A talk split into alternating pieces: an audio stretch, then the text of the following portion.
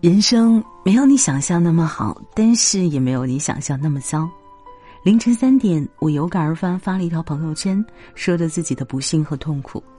早上醒来，看到有那么多朋友评论，还有人发了私信问我是怎么回事儿。其中，我和两个朋友聊了很久，因为在那一刻，我们的痛苦大概是相同的。朋友丁丁说，她最近正在和结婚刚一年的丈夫打官司。这个消息对我来说有点震惊。他们在婚礼上讲的那些誓言，我还记得很清楚。男生说过遇到他很幸运，说要爱他一辈子。这才没几天呢。丁丁大学毕业就出来打拼了，吃了不少苦，才在二线城市站稳脚跟，经营一家服装店。他年纪也不小了，想着能够好好的和他携手共度余生。谁能想到他出现，竟然还要分他辛苦打拼出来的成果？朋友美莹结婚三年，一直都在努力的想要个孩子，吃了不少的药，也看过不少医生，经历过无数次的失望，最终好不容易怀上，却没有保住。医生告诉他，这一次是怀了两个，两个都没有保住。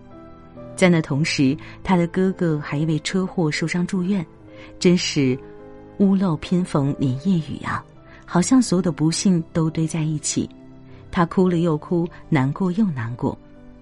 可是，不管是丁丁还是美莹，还是自己的经历不开心和困境，除了去鼓励自己勇敢的扛过去，也没有别人能够帮助你。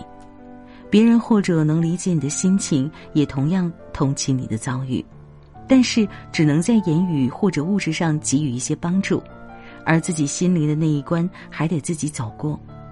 有些事儿发生了，不管你怎么说，它会过去，它始终都会在你心上留下痕迹，始终是发生过了，会让你久久不能忘怀。但是不管怎么样的遭遇发生以后，真的没有办法改变，也怨不得别人。莫泊桑曾经说过一段话：生活不可能像你想象的那么好，但也不会像你想象的那么糟。我觉得人的脆弱和坚强都超乎自己的想象，有时我也可能脆弱的一句话就泪流满面，有时也发现自己咬着牙走了很长的路。